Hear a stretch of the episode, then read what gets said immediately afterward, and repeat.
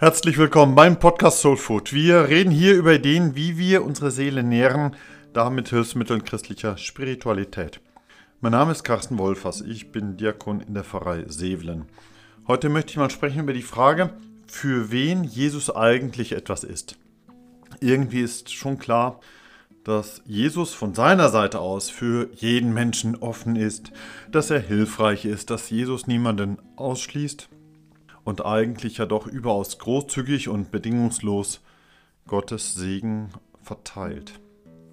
Nun, wenn jemand so hilfreich und entgegenkommend und verschwenderisch ist, dann dürfte man ja eigentlich erwarten, dass die meisten direkt Hurra rufen, aber das ist bei Jesus nicht überall der Fall.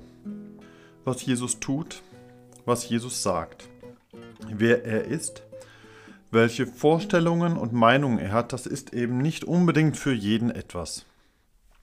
Wie ich auf diese Frage komme, das hat mit Statistik zu tun. Da gibt es ja immer wieder Befragungen und Untersuchungen bei ganz vielen verschiedenen möglichen Menschen. Und solche Befragungen, die ergeben dann, wer was so macht, was man denkt und meint. Und das ist meistens ganz hilfreich zu erkennen, dass die eigene Meinung nicht unbedingt jedermanns oder jeder Fraus Meinung sein muss. Dass die eigene Erfahrung nicht unbedingt für alle verallgemeinerbar ist.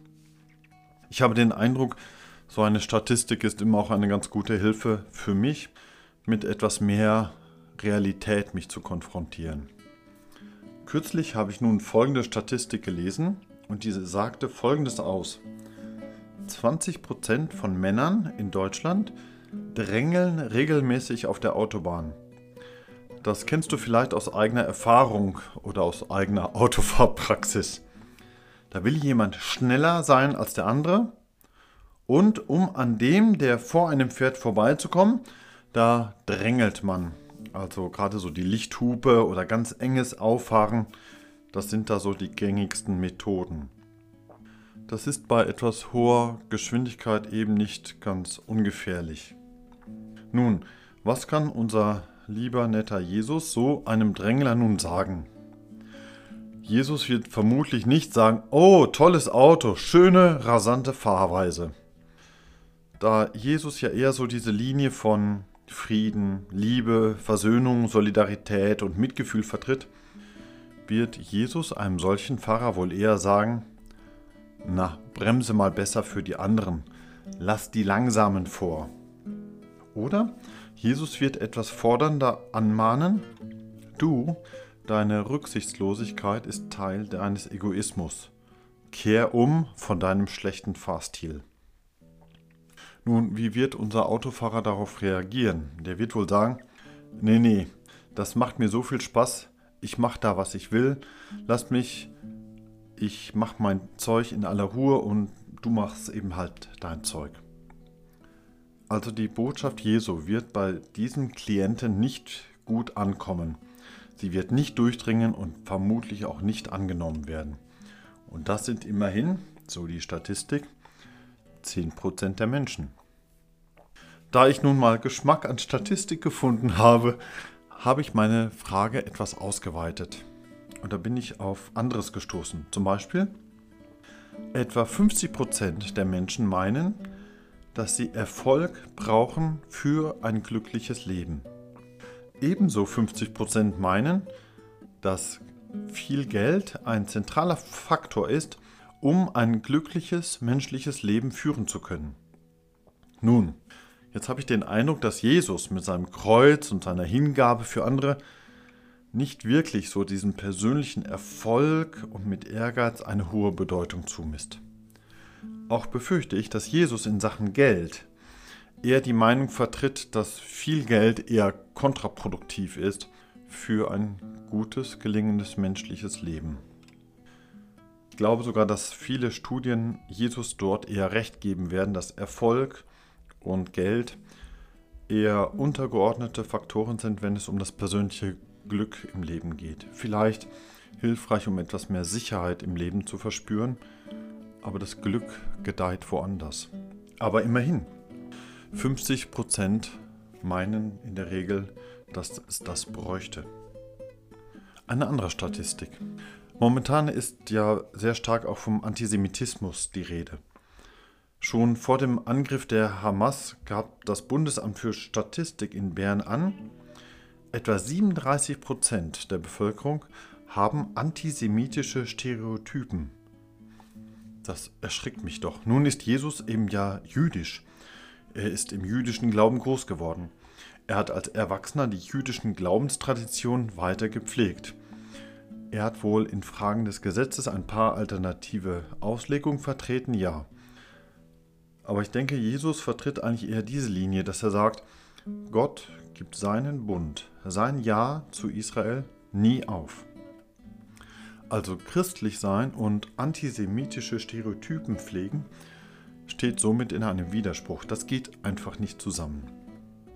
Dann habe ich ebenfalls direkt dabei beim Bundesamt für Statistik gelesen, etwa 50 Prozent der Bevölkerung sind eher fremdenfeindlich. Und das ist doch eine verflixt hohe Zahl. Früher habe ich immer gedacht, ja, in jeder Straße so wohnt irgendwo mal jemand, der so denkt. Aber jeder zweite, die ganze Hälfte? Nun, so wie Jesus auf Fremde zugeht, wird jemand, der fremdenfeindlich gesinnt ist, sich von Jesus wohl nicht anhören wollen. Nimm Fremde auf.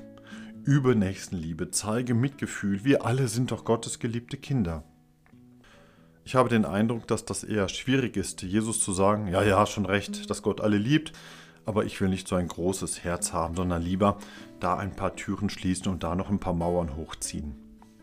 Immerhin, das sind 50 Prozent der Menschen, bei denen Jesu Botschaft da auf taube Ohren stößt. Also, was er anbietet, scheint nicht für jedermann oder jeder Frau so einfach geeignet zu sein. Noch ein Beispiel.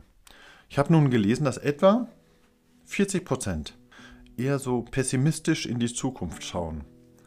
Bei der Gruppe von 16 bis 26-Jährigen liegt diese Quote heutzutage schon über 50 Prozent und das gilt für ganz Europa. Ich finde, das ist ziemlich viel. So viele Leute, die meinen, es wird hier immer schlimmer, die Zukunft wird düster, es geht den Bach runter. Und dann kommt Jesus vorbei und sagt, Hey, Gott ist nah, die Erlösung klappt schon, das Böse habe ich bereits überwunden, in der Zukunft wird es nun immer besser und am Ende wird alles gut. Da haben wir schon wieder so einen Widerspruch. Wenn Jesus mit seiner sehr positiven Einstellung, mit seinem Optimismus daherkommt, dann wird er vermutlich bei so einem starken, ausgemachten Pessimisten wohl oder übel auf taube Ohren stoßen. Fassen wir also zusammen. 10% Autoraser, 50% Erfolgs- und Geldgläubige, 50% Fremdenfeindliche, 40% Pessimisten. Das macht. Ja, 150%. Und hoffentlich ergibt sich da irgendetwas an Schnittmenge, denn sonst hätte Jesus wirklich keine Chance. Das macht mir sehr deutlich, warum Jesus nicht Mainstream sein kann. Allerdings kann ich ja auch mal probieren, eine solche Zusammenrechnung mal gegen den Strich zu lesen. Es gibt immerhin 90% Leute, die egoistische Rücksichtslosigkeit nicht okay finden. Es gibt immerhin 50% der Leute, die begreifen, dass Erfolg und Geld nicht alles im Leben ist. Die Hälfte ist durchaus offen für Menschen aus anderen Ländern, mit anderen Religionen, mit anderer Kultur, weil das sind ja auch Gottes Kinder. Es gibt fast genauso viele Optimisten wie Pessimisten. Und für die ist Jesus vielleicht eine sehr sinnvolle Option. Es kommt noch für mich so eine andere Überlegung hinzu.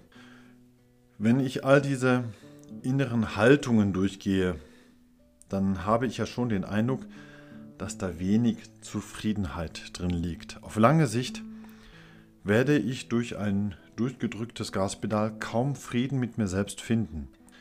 Erfolg und Geld sind nicht die starken Glücksfaktoren. Und was, wenn ich selbst mit der Sicherheit von Geld und Erfolg keinen Frieden finde? Das macht doch etwas mit mir. Oder Ablehnung, Argwohn oder Gehass gegen Fremde?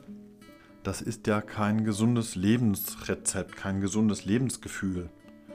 Und immer das Negative vorwiegend zu sehen, das ist ja ein Strudel, dem ich mich wirklich nicht auf Dauer überlassen will.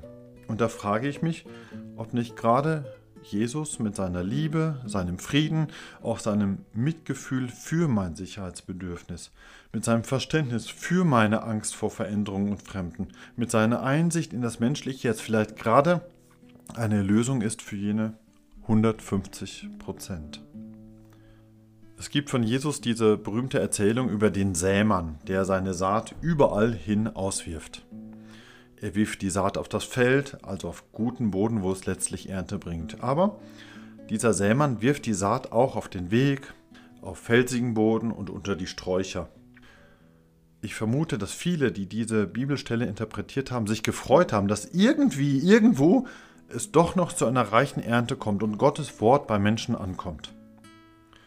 Aber wenn ich nun all diese Statistiken vor mir sehe, dann denke ich mir auch, dass Jesu Gleichnis ja diese Aussage macht.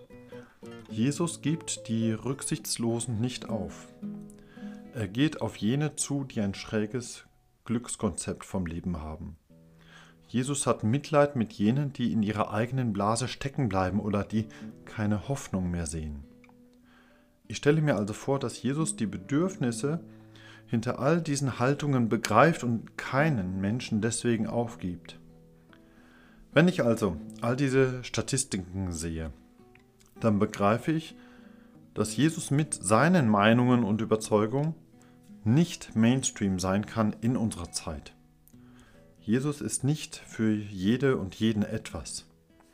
Wenn ich in dieses Gleichnis vom Sämann aber auch hineinschaue, dann staune ich darüber, dass Jesus als Sämann dennoch keinen fallen lässt. Jesus bleibt einer, der für jede und jeden dann doch etwas hat. Danke soweit für heute mal für dein Zuhören. Wer den Podcast nachlesen möchte, schreibe mir bitte einfach eine E-Mail an die Pfarrei Sevelen.